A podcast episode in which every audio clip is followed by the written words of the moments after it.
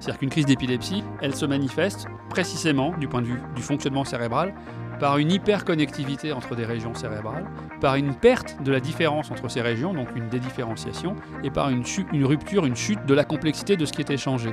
Autrement dit, euh, ça venait, le point de départ, c'est au voyage immobile de nos sociétés, répondrait une sorte de voyage immobile du, du cerveau qui est la crise d'épilepsie. Les éclairs du numérique, le face-à-face. Lionel Nakache, bonjour. Bonjour. Vous êtes neurologue de profession. Euh, vous avez des travaux qui sont consacrés notamment à l'exploration des propriétés psychiques et des bases cérébrales de la conscience. Oui. Vous me dites hein, si je me trompe. Non, non, c'est ça. Euh, vous travaillez notamment sur tout ce qui est l'expérience clinique de patients souffrant de troubles neurologiques ou psychiatriques. Vous regardez toutes les notions autour de la cognition.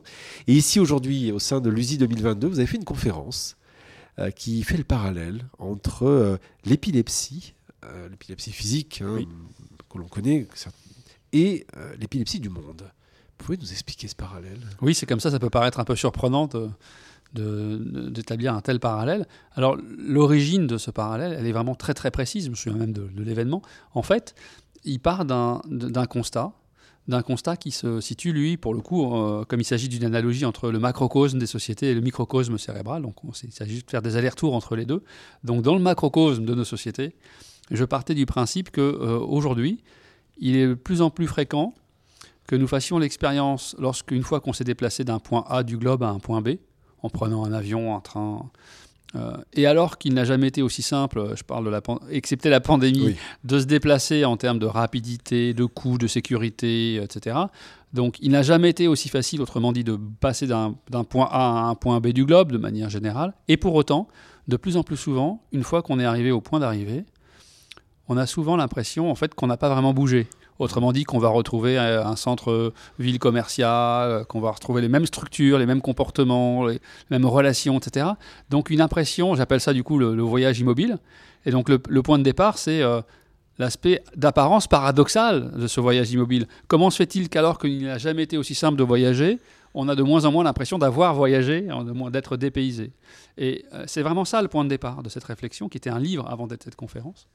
Et euh, immédiatement, avec ma paire de lunettes, comme vous l'avez rappelé, de neurologue et de chercheur en neurosciences, eh bien, l'identification de ces propriétés, c'est-à-dire qu'en fait, il s'agit de d'augmenter la connectivité, la, connexion entre deux régions, mhm. ici du globe, donc l'hyperconnectivité, avec également une sorte de perte de différenciation. Les lieux se, se rédupliquent, sont un peu le même lieu à l'arrivée au départ, donc une, une, dédifférenciation, une perte de la différenciation et une perte de la complexité de ce qui est échangé. Mhm. Immédiatement, l'énonciation un peu abstraite de ces trois propriétés m'ont fait rebondir sur le fait que dans le microcosme de nos cerveaux, on rencontre ces trois propriétés lors d'une crise d'épilepsie.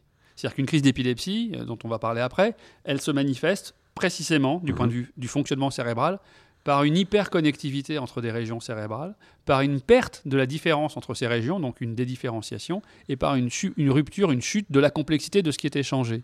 Autrement dit, euh, ça venait, le point de départ, c'est au voyage immobile de nos sociétés, répondrait à une sorte de voyage immobile microscopique ou microcosmique euh, du, cerveau, qui est la crise d'épilepsie. D'où euh, l'idée de se dire, alors est-ce qu'on peut jouer euh, avec cette analogie? Est-ce qu'il y aurait quelque chose à projeter dans l'univers de la société qui partagerait vraiment par analogie quelque chose de la crise d'épilepsie, mais cette fois-ci non pas d'un cerveau, mais d'une société? C'est ça vraiment le point de départ. Donc il est à la fois très précis, et c'est ça ce que j'aime dans les analogies, c'est qu'une analogie, si elle est là pour essayer de convaincre vos auditeurs ou vos lecteurs euh, du fait que ce que vous pensez à l'avance est, euh, est, pertinent, je ne crois pas que ce soit vraiment très utile. Ce qui m'intéresse moi en tout cas dans une analogie, c'est quand vous partez de quelque chose de très précis, euh, presque de microscopique, quoi, très, mhm. très énoncé, très rigoureux, très explicite, et ensuite vous voyez où vous amène cette analogie par boule de neige. Oui, ça veut dire que c'est le point d'entrée sur un champ d'expérimentation, un champ de recherche. Exactement, et, et en gardant évidemment en tête, ça c'est un point, j'insiste beaucoup là-dessus parce que c'est essentiel, euh, euh, c'est génial l'analogie. Je ne parle pas de la mienne, je parle du mode de pensée analogique. C'est un des moyens par lesquels on trouve des nouvelles choses. Mais il faut toujours garder aussi à l'esprit qu'une analogie, ce n'est ni une démonstration, ni une identification. Un, cerveau n'est pas une société, évidemment. Un neurone n'est pas un individu, donc attention. Mais néanmoins, une fois que vous gardez bien à l'esprit euh, ces garde-fous, eh bien, ça peut nous permettre de sortir de la boîte et d'éclairer un problème qui nous fait face, d'une manière un peu inhabituelle et qui peut parfois nous donner des idées. Et là, en l'occurrence, c'est vrai que le, le, problème abordé par cette conférence et ce livre, L'homme raisonnable écrit comme un réseau, c'est le problème, on va dire, de la mondialisation, la mmh. question de la mondialisation. Et dernier point, peut-être pour illustrer euh, vraiment ce que, la question que vous me posiez, c'est que peut-être l'exemple le plus paradigmatique de, du symptôme épileptique contemporain, on pourrait dire, c'est le centre commercial, c'est le mall américain. Ou que vous soyez, euh, je montrais des photos, que vous soyez à Paris, à Tokyo, à Jérusalem, euh, n'importe où, eh bien, vous êtes au même endroit en fait. Donc une sorte de réduplication d'un même lieu à l'infini qui est recopié, qui est le même partout. Ça pourrait être aussi les McDo ou ce genre de lieu. Voilà, et, et tout ça. Donc, et il ne s'agit pas euh, il s'agit déjà d'abord de les décrire, de décrire le phénomène avant de, l'explorer. C'est assez amusant. Moi, j'ai un film préféré qui est Playtime de, de, Tati. De Tati. Et dans Playtime, on voit euh, Tati, enfin le personnage Tati, qui sort de l'aéroport et il passe devant des affiches avec marqué Mexico, New York, Paris. Et en fait, à chaque fois, on voit la même image. Exactement. je me souviens très bien de cette scène. Est-ce que quelque part, il enfin, on est dans les années 60 euh, oui. Et, c'est fascinant parce qu'il a déjà mis le doigt peut-être sur ça. C'est ça ce que vous voulez dire. Hein c'est ça qui. Oui, c'est cette notion quelque part. Ouais, là peut-être, enfin, euh, pas forcément là pour comprendre ce qui s'est passé, mais quelque part, il annonçait quelque part cette logique un peu de duplication, de, on va dire de globalisation, de mondialisation. Mais tout ça, ça va donner quoi comme conséquence aujourd'hui? Ça, euh, une crise d'épilepsie, on voit à quoi ça ressemble. Euh, ramener au niveau mondial sur les populations, mm. c'est quoi la traduction? Donc si on prend cet éclairage que vous donnez euh, sur le champ de recherche, c'est quoi le, Alors euh, pour, pour bien aussi peut-être donner une focale vraiment la plus large possible au début de, de cette analogie, c'est que ça, là où ça me conduit, euh, ce n'est pas du tout d'avoir un jugement unidirectionnel, pessimiste, de dire ah c'est une catastrophe, parce que je ne le pense pas. Mm. ce que montre cette analogie, c'est parce que par exemple, à nouveau, si on joue avec elle, pour pouvoir faire une crise d'épilepsie, euh, il faut déjà avoir un cerveau qui est sacrément complexe.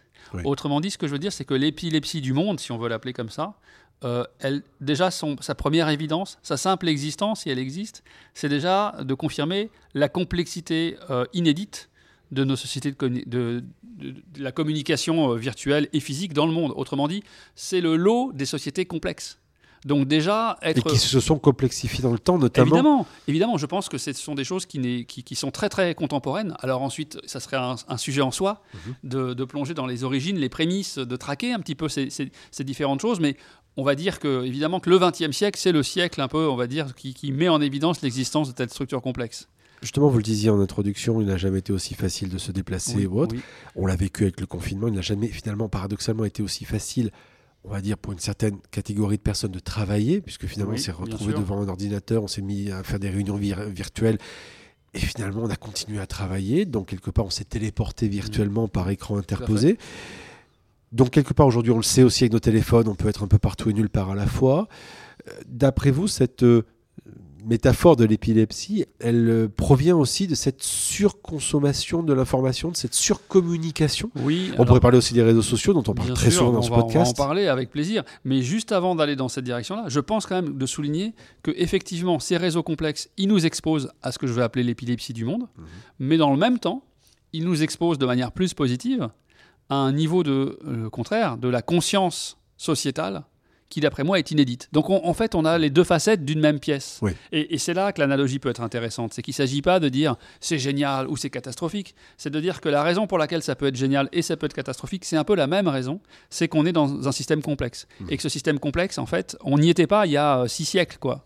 Euh, donc c'est quelque chose de la modernité actuelle. Voilà. Et vous avez raison. Alors si ensuite on dissèque, on voit par exemple un des éléments clés, c'est que dans un cerveau, euh, conscient. Donc quand on est conscient, c'est-à-dire quand on est euh, un individu qui est capable non seulement de percevoir et agir sur le monde, mais qui est capable d'avoir une introspection, d'avoir un regard subjectif sur ce qu'il est en train de faire, de penser euh, sur ses valeurs, de pouvoir les critiquer, de pouvoir changer ses opinions, de pouvoir changer son interprétation du monde, etc. Être conscient. Eh bien, lorsqu'on est conscient, dans le cerveau, les neurones utilisent deux voies de communication, ce qu'on appelle de manière schématique le bottom-up, autrement dit, les informations montent en nous depuis le monde depuis des régions. C'est assez hiérarchique quand même le cerveau, des régions primaires vers des régions abstraites. Mais il y a aussi du top-down, ça veut dire qu'en réalité, les régions, les régions les plus abstraites envoient leurs influences, leurs attentes, leurs croyances, leurs interprétations, etc. Donc on a un aspect de boucle réentrante. Et pour aller dans le jeu de l'analogie, ce qui est intéressant, c'est que les réseaux sociaux, ils ont introduit de manière inédite le fait que maintenant, dans la circulation de l'information Oui. entre les Il y individus, a ce système de boucle. il y a ce système de boucle qui n'était auparavant, lorsque vous êtes dans une salle de cinéma, vous avez une radio, vous avez une presse quotidienne, vous avez une sorte de média, mass média unidirectionnel. Là, euh, l'autorisation de la boucle réentrante, ça injecte du bottom-up, donc euh, et là déjà on se rapproche plus d'un système complexe avec une dynamique, une dynamique extrêmement complexe qui parfois expose à la fois à un surcroît de conscience sociétale Mhm. et parfois à l'épilepsie, c'est-à-dire que parfois euh, à l'effondrement par euh, des sortes de vagues euh, impulsives, émotionnelles, directes, etc., qui peuvent du coup donner des déflagrations de type un peu épileptique dans ces- le fonctionnement de ces réseaux. Donc ils exposent aux deux choses en même temps. Est-ce que, d'après vous, si on tire le fil, hein, Ouais. euh, ce qu'on voit notamment, euh, alors on parle des réseaux sociaux, des médias sociaux, de toute cette communication, effectivement, qui a cette boucle de rétroaction, et que finalement des gens qui ne se parlaient pas se parlent, pour le meilleur comme Oui. pour le pire.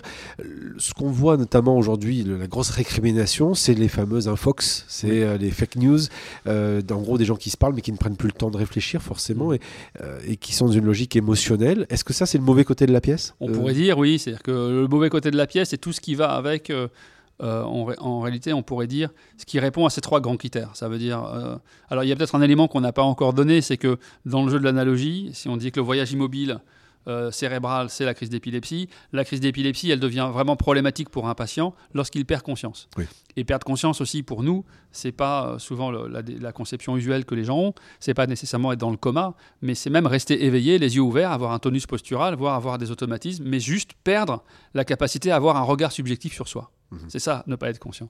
Et donc, si on bascule vers la société, ça voudrait dire que la crise d'épilepsie sociétale, son vrai problème, ça serait surtout lorsqu'elle s'accompagnerait de formes de perte de conscience des sociétés. Pas des individus, mais des sociétés. Et donc, de ce point de vue-là, effectivement, il faudrait dire donc que l'utilisation des, réseaux sociaux, sans être euh, dans une sorte de régime autoritaire, hein, mais que les conseils qu'on pourrait donner ou formuler ou imaginer, c'est d'être dans la conscience de ce qu'on fait, donc de ne pas être trop impulsif, donc de conserver une temporalité de la réactivité, de pas être dans un truc d'un schéma de réponse immédiat, euh, non langagier, qui balance des trucs émotionnels, primaires, etc. Euh, et puis deuxièmement, toujours cet aspect-là, la complexité de ce qui va être échangé, de ne pas réduire nos pensées à des choses extrêmement simplissimes, et puis quand même de garder une connectivité, mais qui nous qui garde nos différences, qui garde, qui préserve la différenciation, la différence, la diversité, on pourrait dire, entre les acteurs de cette conversation. Donc tout ce qui préside de ça, selon cette analogie, en tout cas selon mon analogie, irait dans le sens d'une- amélioration, d'une préservation de cette conscience sociétale qui est aussi inédite. hein. Vous, vous dites que euh, il faut bien avoir conscience qu'il y a une conscience individuelle Oui, qui, est- qui est- ouais, qui est ouais. éveillée. Euh, Est-ce que pour vous, une conscience individuelle éveillée, mais dans une société qui serait collectivement épileptique, autrement dit, ou qui serait peut-être euh, mm, globalement euh, anesthésiée, c'est ça finalement la société épileptique, c'est la dictature? Alors c'est voilà, c'est exactement ça. C'est-à-dire qu'en réalité, je pense que le modèle radical, c'est ce que j'essaie d'imaginer. Euh, Souvent, même en science, on aime bien des situations radicales pour bien voir les conséquences des principes. Donc le modèle radical de la société épileptique, de la perte de conscience sociétale épileptique, sans être trop jargonnant, eh bien, ça semble s'apparenter vraiment à ce qu'on a observé dans des régimes totalitaires. Mhm. Euh, régime nazi, régime stalinien, etc. Et euh, de ce point de vue-là, il y a plusieurs réflexions à avoir. C'est qu'effectivement, je le souligne et vous le rappeliez, c'est très important, même d'un point de vue éthique, voire d'un point de vue moral. Dans une société épileptique, euh, les individus ne sont pas inconscients. Euh, c'est la société qui perd cette. euh, donc les individus demeurent conscients, mais peut-être influencés par une sorte de propagande, etc. On peut y revenir. Deuxième remarque très générale, c'est que même s'il a existé des tyrannies, des, des régimes dictatoriaux, il y a toutes sortes de choses par le passé, le régime totalitaire, c'est un fonctionnement, un phénomène qui est contemporain, qui est du XXe siècle. Les premiers euh, totalitarismes, en réalité, euh, euh, on- en suivant un Arendt ou d'autres, euh, sans faire de neurosciences du tout, c'est le XXe siècle. Et pourquoi ça m'intéresse C'est que dire c'est le XXe siècle, ça veut dire, une fois de plus, comme l'idée tout à l'heure, pour être un régime totalitaire, il faut déjà être dans une société qui a une complexité de réseaux de communication suffisamment forte pour pouvoir ouvrir ses portes. La porte de la conscience, mais la porte de l'épilepsie, on va dire, du monde, avec euh, ces, ces lieux communs, mais qui du coup résonnent d'une manière un peu différente. Comment est-ce qu'on appelle ces phénomènes dans, dans, dans, dans, dans, dans- dans des récits historiques? On parle souvent de convulsions de l'histoire. Mhm. Et les convulsions, c'est le terme le plus, euh, le plus, disons, populaire sur l'épilepsie, alors que la convulsion n'est pas du tout spécifique. Et puis il y a beaucoup d'épilepsie sans convulsion. Mais néanmoins, le fait que l'ép- l'expression déjà joue avec, ma mét- avec mon analogie, je trouvais ça assez étonnant. Et puis vous savez que les grands outils de propagande, ils sont souvent nés dans des régimes totalitaires, où, par exemple de déplacement physique, euh, on donne toujours cette, euh, métaphore, ce fait historique plutôt, c'est que les premières autoroutes, mmh. euh, elles, sont, elles ont été créées dans le régime de Mussolini, dans l'Italie fasciste. Donc l'idée qu'on va, le réseau ferroviaire, l'unification des, des masses médias unidirectionnelles, donc le régime totalitaire, ça exige une société complexe qui n'existait pas auparavant. Dans votre présentation, votre conférence, vous avez un moment on va dire, une, une, surprise pour les gens qui vous écoutent. Vous faites un, un, parallèle avec les films de zombies. Absolument. Vous êtes peut-être fan de Romero, je ne sais pas. Ou Voilà, écoutez, c'est peut-être une rationalisation pour, pour, pour, justifier tous les films de, de voir tous les films de zombies, mais ça m'intéresse. C'est une volonté de glisser un peu de pop culture aussi. Oui. C'est quoi la symbolique du film de, de zombies? Bah, Alors, comme vous le soulignez, d'abord, ça m'intéresse à plusieurs titres. Premier titre, c'est que d'abord, je, je l'identifie comme nous tous comme un phénomène culturel qui a une, une sorte d'essor culturel depuis les années 60-70, qui va avec en gros la société de la euh, grande consommation, mondialisation, ah bah, etc. On se rappelle dans, euh, je crois que c'est dans euh, oh, je ne sais plus lequel, si c'est dans, Massacre à la tronçonneuse ou autre, on, se rappelle le zombie qui, qui vont dans le supermarché, qui continue à un les des consommer. Films de Romero, c'est dans le centre commercial. Ils sont enfermés dans un centre commercial. C'est ça. Voilà. C'est pas la nuit des morts vivants, c'est un autre. les experts sauront nous dire, mais on les a tous vus. Voilà. et, on voit des zombies en train de continuer à consommer, mais en tant que zombies, dans les, les travées du mall. Exactement. Donc évidemment, il y a ici euh, quelque chose qui est un phénomène qui est fascinant parce qu'en plus, l'origine des zombies, en ayant un peu étudié le sujet, euh, c'est très ancien. On a des on a des récits. Euh, je ne vais pas rentrer dans ces détails, mais ça a plusieurs siècles. Ce qui est récent, c'est euh, le fait que ça devienne un motif culturel extrêmement populaire. et ça va pas de soi. Et donc, du coup, en réfléchissant à l'importance du film, parce que dans les zombies, il y a des individus qui, en gros, vont perdre conscience, ont des agissements, ont des comportements, mais ne sont plus eux-mêmes, en réalité. et d'ailleurs, c'est même la, terreur du bien portant avant qu'il ne soit contaminé dans ces films-là, c'est de, pouvoir perdre la main sur qui il est, de ne plus être, euh, de ne plus être conscient en réalité. Et donc, ce qui m'intéressait, c'est que dans le jeu de l'analogie que je propose, si vraiment on joue ce jeu et qu'on dit qu'on veut euh, proposer par analogie un concept de perte de conscience d'une société par l'épilepsie, mmh. évidemment, comme je le disais tout à l'heure, il ne faut pas se tromper. Euh, dans ce cas-là, ce ne sont pas les individus d'une telle société qui sont inconscients. Et je me demande si l'explosion et le succès des films de zombies ne vient pas traduire une forme de d'erreur de manipulation implicite de mon analogie en se disant en gros il y a quelque chose comme l'épilepsie du monde mais en faisant redescendre ou disons il y a quelque chose comme la perte de conscience du monde un monde qui perd sa boussole mais en faisant redescendre cette perte de conscience non pas au niveau des fonctionnements des structures supra-individuelles mais au niveau des individus eux-mêmes mmh. euh, et voilà et c'est ça l'éclairage à la fois en, forme de boutade, mais également euh, pour euh, interroger et porter un regard euh, sur ces. Il y a beaucoup de festivals, même philosophiques, hein, on m'a souvent invité, commenter qu'est-ce que c'est, pourquoi les films de zombies. Voilà. en dehors du fait que ça peut être, on peut trouver un intérêt à les voir. Voilà. Alors bien sûr, je dis une grosse bêtise, j'ai vérifié entre temps, c'est tout simplement Zombie. C'est Zombie. Voilà, de, de, Romero. Romero. Voilà, tout simplement. vous, vous disiez tout à l'heure, enfin, on, parlait du fait que dans votre conférence, plutôt, vous, vous, parlez du fait que euh, vous pointez du doigt un sujet en particulier qui est la notion d'aura, d'aura épileptique. Oui. Alors, quelque chose qui est hyper intéressant. On va peut-être l'expliquer en deux mots après d'un point de vue, vous allez l'expliquer d'un point de vue médical. Euh, et vous, vous faites un lien avec le fait que ça peut avoir aussi un lien avec le retour avec le mysticisme. Mhm. Euh, comment on explique ça? Oui, alors absolument, c'est aussi une des conséquences, et ça, ce que j'ai appelé ces, boucles mhm. dialectiques un peu de l'analogie, c'est qu'effectivement, euh, lorsqu'on revient vers le microcosme du cerveau, il y a certaines crises d'épilepsie qui commencent dans certaines régions, certains réseaux, et euh, avant qu'elles ne s'embrasent, qu'elles n'embrasent l'ensemble du, on va dire, du réseau de la conscience, qui est un réseau étendu, euh, bon, on ne va pas rentrer dans les détails cérébraux de ça, mhm. il y a des, certains, donc certains patients, ce n'est pas tous les patients, dans certaines crises d'épilepsie, ce n'est pas toutes les crises d'épilepsie, où la crise commence dans un réseau spécialisé du cerveau, et dans, durant laquelle cette phase qu'on appelle l'aura, comme vous l'avez rappelé, AURA, une aura, le patient est encore conscient, donc il peut encore vivre subjectivement ce qui lui arrive, et il va éprouver des sensations qui vont dépendre en réalité du lieu de la crise. Donc si par exemple ce sont des régions visuelles, le patient peut avoir une crise, une aura visuelle avec des hallucinations visuelles, ou au contraire avec un déficit, etc. Bref.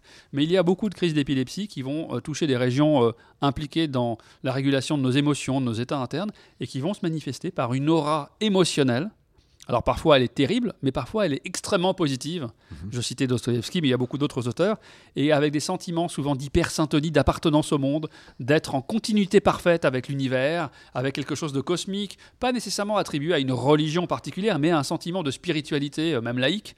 Euh, et donc sous cet angle-là, si on reprojette à nouveau vers le macrocosme sociétal, Mhm. mon hypothèse, c'était de dire est-ce qu'on ne peut pas revisiter ce fait de société qui- qu'on peut appeler le renouveau du religieux sous toutes ses formes, ou le renouveau du spirituel, forme laïque, forme néopaganisme, New Age, tra- euh, religion traditionnelle, autre chose, etc. Mais de se demander si, euh, Secte éventuellement aussi? Éventuellement évidemment, et que le renouveau du fonctionnement, du- disons, du spirituel, le fameux euh, qui n'est pas vrai mais de Malraux, euh, vous savez, le 21e siècle ne sera religieux ou ne sera pas, mais qui n'a pas vraiment dit comme ça, mais le, cette idée-là qui traînait depuis longtemps, de, se- de la lire comme, dans le cadre de mon analogie, comme un symptôme d'aura émotionnelle épileptique, donc un signe à la fois d'alerte euh, de cette pente épileptique du monde, qui, une fois de plus, n'est pas une, quelque chose d'inévitable et qui accompagne la, la conscience aussi euh, inédite. Euh, voilà, et donc de- d'envisager l'aura comme une alerte, mais aussi comme une source potentielle de créativité.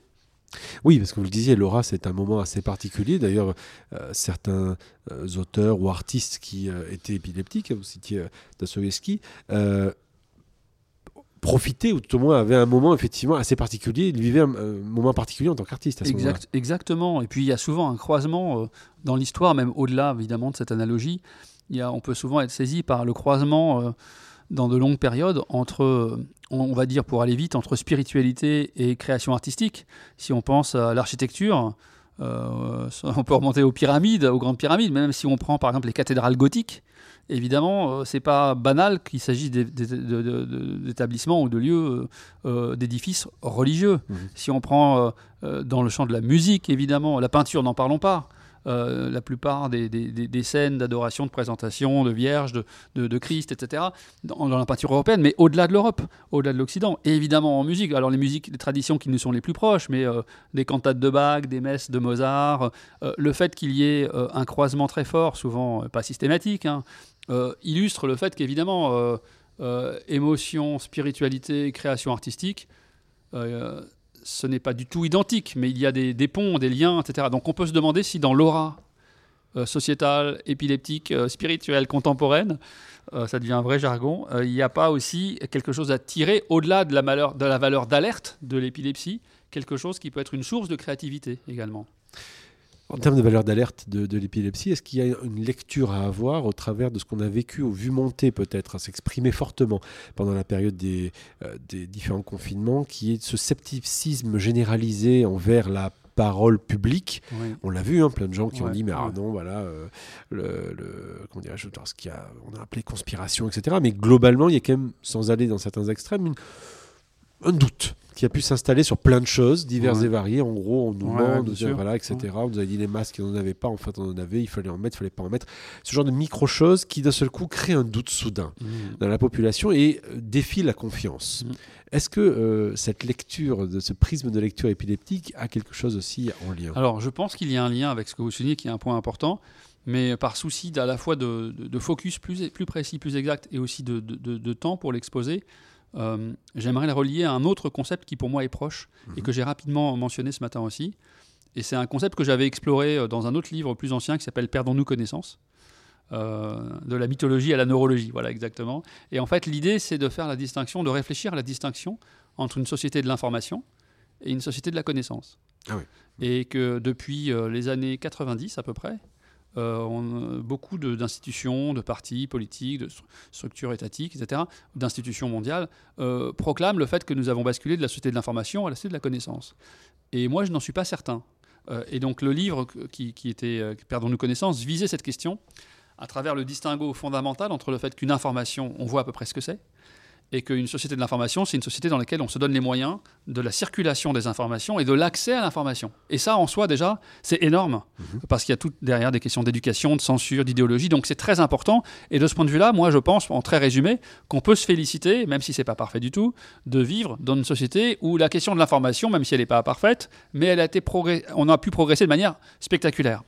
Mais pour autant, la connaissance, c'est quoi? La connaissance, très simplement, on peut la définir comme l'expérience subjective de la rencontre d'une subjectivité, avec son système de représentation du monde et lui-même, avec une information. Ça ne doit pas s'arrêter à la société de l'information. Il y a quelque chose en plus. Et ce quelque chose en plus, c'est de prendre en compte les modalités de transformation subjective par un individu de sa rencontre avec des informations. Et du coup, votre question sur les complotismes, sur le scepticisme, etc., il y a plein de façons de l'aborder. Mais une des façons qui me semble précieuse, c'est qu'elle illustre bien pour moi la différence fondamentale entre une société de l'information où effectivement tout le monde a accès aux informations. Mais c'est la question de la traduction, l'interprétation. l'interprétation. L'élaboration qu'on va en faire, Mhm. et que ça, c'est une autre paire de manches. Ça, c'est autre chose, parce qu'effectivement, ça peut être lié à la culture, ça peut être Lié, lié, voilà. à l'expérience personnelle, ça peut être lié à plein de choses. Absolument, et c'est une question très complexe parce que, par exemple, évidemment que ça va reposer aussi sur des capacités d'esprit critique, Mhm. mais lorsque vous écoutez ou vous lisez des récits, par exemple, euh, de complotisme, euh, en caméra subjective, souvent le complotiste se pense plus lucide que les autres. Ils se disent, moi, je n'achète pas votre bouillie prémâchée, euh, je vais... euh, euh, et et qu'en réalité, du coup, attaquer le complotisme, disons la pensée complotiste par l'esprit critique, c'est une tâche qui est plus complexe qu'il n'y paraît. Parce que, euh, évidemment, si vous voulez être convaincu entre personnes qui, a priori, ne sont pas trop complotistes, c'est facile, il n'y a pas besoin. Mais la cible, ou bien l'intérêt, c'est de pouvoir dire à quelqu'un, là, ce mode de pensée, il n'est pas tout à fait adéquat, sans, violence. hein. Euh, et du coup, euh, peut-être un des points essentiels, je le disais aussi ce matin, c'est qu'il me semble que ce qui distingue, par exemple, le, le- doute radical qu'on utilise en science, ou si on a suffisamment d'arguments objectifs pour déconstruire une théorie ou une hypothèse, on le fera et on le fait, même si ça nous coûte cher. Euh, la différence avec euh, l'usage du doute ou de l'esprit critique dans le complotisme, à mon sens, sans être sociologue ni euh, psychologue du complotisme, etc., c'est qu'il y a un noyau dur sur lesquels euh, les individus ne sont pas prêts à exercer leur esprit critique. Il y a une sorte de prémisse fondamentale qui, elle, va être indéboulonnable. Et en ça, ça permet d'identifier peut-être ce qu'il peut y avoir en nous, parce que c'est aussi une autre chose. Évidemment qu'il y a des gens qui sont peut-être beaucoup plus complotistes que d'autres, mais le fait d'être complotiste veut dire qu'il y a dans la pensée humaine une tendance à trouver une, explication, une signification, souvent plus simple qu'il n'y paraît, souvent incarnée euh, par euh, des acteurs qui partageraient des propriétés comme les nôtres, donc de construire des schémas explicatifs qui vont aboutir à des explications de cette nature. Et donc, par rapport à votre métaphore sur l'épilepsie, est-ce que euh, là, on voit rentrer un mode, de- on va dire, de- d'analyse ou d'interprétation? Alors, le, lien me semble un peu euh, plus indirect. Mhm. Euh, donc, je m'y risquerai pas là, parce que ça me prendrait trop de temps et, et plus indirect. Mais je pense que vous mettez. Évidemment, cette analogie, elle n'est pas là pour aussi euh, euh, tout expliquer. hein. Mais elle- je pense qu'elle porte surtout son. Non, Comme vous le disiez, elle n'est pas là pour expliquer, elle est là pour permettre d'avoir un Ouais, regard. un et de- regard et un de- peu différent. Voilà. Donc j'ai l'impression que cette analogie, elle peut nous aider à, à avoir un regard un peu différent, par exemple sur les questions de la mondialisation Mhm. en général ou de la globalisation, plus que sur la question euh, du complotisme, qui elle, pour moi, vraiment relève plus du distinguo information-connaissance et qui est une question quand même un poil différente. Mais euh, et, et en revenant sur la question principale, c'est que voir la mondialisation ou la globalisation comme ça, ça, ça ouvre aussi, et ça revient au point de départ. C'est qu'en fait, ok, un centre commercial, il est indifférencié d'un endroit à l'autre, etc., un aéroport, etc. Mais en fait, la capacité à construire une société complexe, suffisamment complexe pour atteindre ce niveau de conscience sociétale, elle exige un certain degré d'uniformisation. Mhm. Mais pas trop, en gros c'est ça. C'est trouver, euh, vous savez, par exemple, du point de vue du microcosme cérébral, quand les régions d'un cerveau ne sont pas assez connectées, on n'est pas conscient. C'est ce qui se passe dans des états dits végétatifs ou autre chose. Mais quand ces régions sont trop connectées, on n'est pas conscient non plus par épilepsie. Autrement dit, il faut être dans la bonne fenêtre, euh, une sorte de, de région intermédiaire. Et du coup, ça aussi, on peut réfléchir à la transcription euh, sociétale, de dire que ces principes d'organisation du monde, eh bien, c'est pas tout ou rien, mais c'est arriver à trouver les bonnes doses pour optimiser euh, les conditions d'émergence d'un- d'une vie euh, sociétale qui soit la plus, la plus consciente possible sous cet angle-là. Finalement, il y a, on est finalement aujourd'hui dans une société qui est développée Oui. d'un point de vue occidental, une société qui euh, ne s'est jamais autant parlé ou qui peut éventuellement se parler. euh, qui s'est créé un terreau commun de communication, on va dire. Euh, et comme vous le dites, il y a la notion de, cette zone dans laquelle on doit, se trouver. C'est quoi finalement pour vous, si on tire le fil et qu'on conclut cette, métaphore, vers quoi ça nous amène tout ça finalement? La, métaphore, du coup, elle amène vraiment à ce que je disais tout à l'heure, je pense, en tout cas c'est comme ça que je l'aperçois moi, c'est euh, qu'on est chacun d'entre nous face à cette énigme euh, de la mondialisation des sociétés contemporaines depuis une quarantaine d'années, et, euh, qu'on a évidemment beaucoup d'outils pour la décrypter, mais elle permet d'ajouter un nouvel outil, elle permet d'ajouter un nouvel angle de vue, de compréhension, de structuration Euh, donc c'est ça. Pour moi, c'est avant tout ça, avec l'idée que si on a un nouvel angle de vue, on peut émerger, faire émerger de nouvelles idées. Et à vrai dire, depuis que j'avais publié ce livre en, 2015, j'ai eu beaucoup de lecteurs euh, euh, qui m'ont envoyé leur propre prolongation sur le jeu avec l'analogie. Donc ce qui prouve qu'elle peut être assez vivante et stimuler des, idées. Et puis évidemment, c'est l'aspect même thérapeutique, entre guillemets, sans médicaliser les sociétés, mais de voir jusqu'où on peut arriver réellement à, à, stimuler notre imagination pour euh, essayer de faire converger, de faire évoluer ce monde vers quelque chose qui soit plus conscient que non conscient, on va dire. Ça, c'est euh, le, point principal. Évidemment, je ne peux pas être beaucoup plus précis parce que je suis ni un gourou, euh, ni une sorte de, de Dr. Knock ou de quelqu'un qui chercherait à médicaliser la société. C'est juste de, communiquer cette mise en relation qui crée une sorte d'intelligence, de lien entre, entre deux, choses qui, qui, a priori, n'étaient pas tout à fait communes. Mais justement, pour faire le lien avec, vous le parlez avec la mondialisation, est-ce qu'il n'y a pas quelque chose qui est paradoxal, qui est cette sensation de se dire, on, vous le disiez, finalement, il y a une connexion, il y a le fait de, de, de, de pouvoir se connecter, se parler, d'avoir une conscience collective, et à la fois la mondialisation, et peut-être d'ailleurs c'est le, le l'émergence, ou tout au moins les symptômes, euh, c'est ce qu'on a pu voir en France avec les Gilets jaunes, ou peut-être la prise du mhm. Capitole. Mhm. C'est des mouvements, d'un seul coup, on va dire, de, montée de fièvre sur des gens qui finalement disent on n'a plus l'impression d'exister, on n'a plus l'impression d'arriver à maîtriser notre destin. Mhm. Alors, là je, schématise très très vite, hein, d'accord, mais euh, je prends l'exemple typiquement des Gilets jaunes, euh, sans prendre parti d'un côté ou de l'autre, il y a une colère, une colère qui s'est exprimée, cette notion de dire finalement j'ai envie d'essayer de reprendre un peu mon, sur un pouvoir, quelque mhm. chose qui, qui finalement m'échappe. Et c'est un peu ce qu'on reproche aussi à la mondialisation, cette notion finalement d'être. Euh, qui peut-être, si on tire le fil aussi, peut donner le, terreau de la, de la, conspiration en disant il y a des gens qui font des trucs quelque mhm. part et on n'arrive mhm. pas. Et donc, quelque part, nous sommes, des, nous, sommes des, nous sommes, des, pièces du puzzle. La deuxième partie de votre description, tout à fait, ça, ça l'aspect un peu vers, vers tirer vers ce type d'interprétation aussi ultra simpliste, etc. Ça, ça relèverait pour moi de symptômes épileptiques, euh, sociétaux. Hein, je ne parle pas des individus. Et, il s'agit, et une fois de plus, il n'y a rien, il faut bien bien, séparer les deux et qu'il n'y a rien de, discriminant sur, sur l'épilepsie, la vraie épilepsie. Euh, par contre, pour le premier point, une des façons de décrypter aussi, quand vous parlez des gilets jaunes et tout, il y, a, plusieurs angles de vue. Évidemment qu'il peut y avoir parfois des, grilles de lecture euh, euh, démagogiques, réactionnaires, tout ce qu'on veut. Mais ça peut aussi pointer vers des défauts de la démocratie. C'est-à-dire que par exemple, là, on vient de sortir de nouvelles élections parmi les réactions euh, de l'ensemble des, citoyens, il y a le fait de se dire, est-ce que d'une manière ou d'une autre, le fait d'avoir une, une, Assemblée nationale qui soit plus en marge avec la représentation des compositions d'un peuple, exprimerait peut-être plus un reflet plus démocratique de ce qui s'y passe, et donc euh, favoriserait peut-être plus euh, des débats démocratiques qui n'ont pas à court-circuiter des institutions qui ne seraient pas aussi euh, en miroir avec l'état de la société. Donc de ce point de vue-là, on pourrait dire, sans implication, sans dogmatisme politique, mais de dire que peut-être que des phénomènes comme des gilets jaunes, une partie de ces phénomènes en tout cas, elle pouvait aussi traduire le fait qu'il n'y avait plus d'expression par les structures intermédiaires de la démocratie d'une réalité sociale qui est là, et avec laquelle il faut faire et qui doit trouver des moyens d'expression. Donc de ce point de vue-là, on pourrait dire que là, au contraire, vu sous cet angle-là, c'est pas un symptôme épileptique, c'est presque une solution, euh, euh, presque pour pallier, pour pallier à un défaut contemporain euh, ou comme ça conjoncturel d'une structure démocratique, parce que la démocratie, c'est,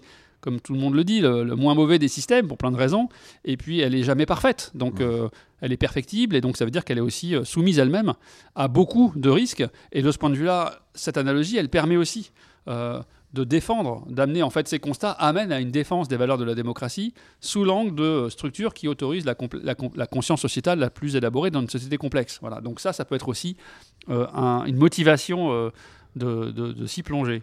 Et justement, pour, pour conclure là-dessus, euh, Lionel Nakache, ce serait quoi les éléments importants à avoir pour avoir une défense de la démocratie avec une conscience sociétale?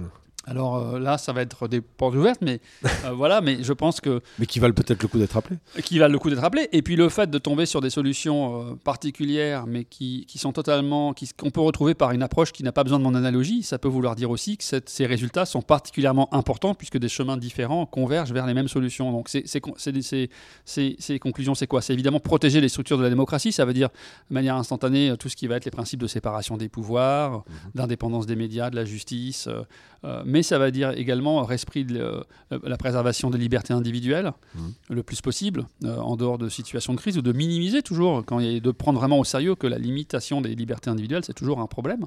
Ça va jamais de soi. Et c'est peut-être quelque chose qui était aussi. euh, Non, on l'a vu avec, avec le, le passeport. euh, Oui, Euh, mais je veux dire qu'à la limite, je trouve, oh, je pense que par exemple c'est très important. Alors moi, il s'avère que je suis médecin par ailleurs, donc d'insister sur l'importance, par exemple, de la vaccination à cette époque-là, c'était quelque chose de crucial.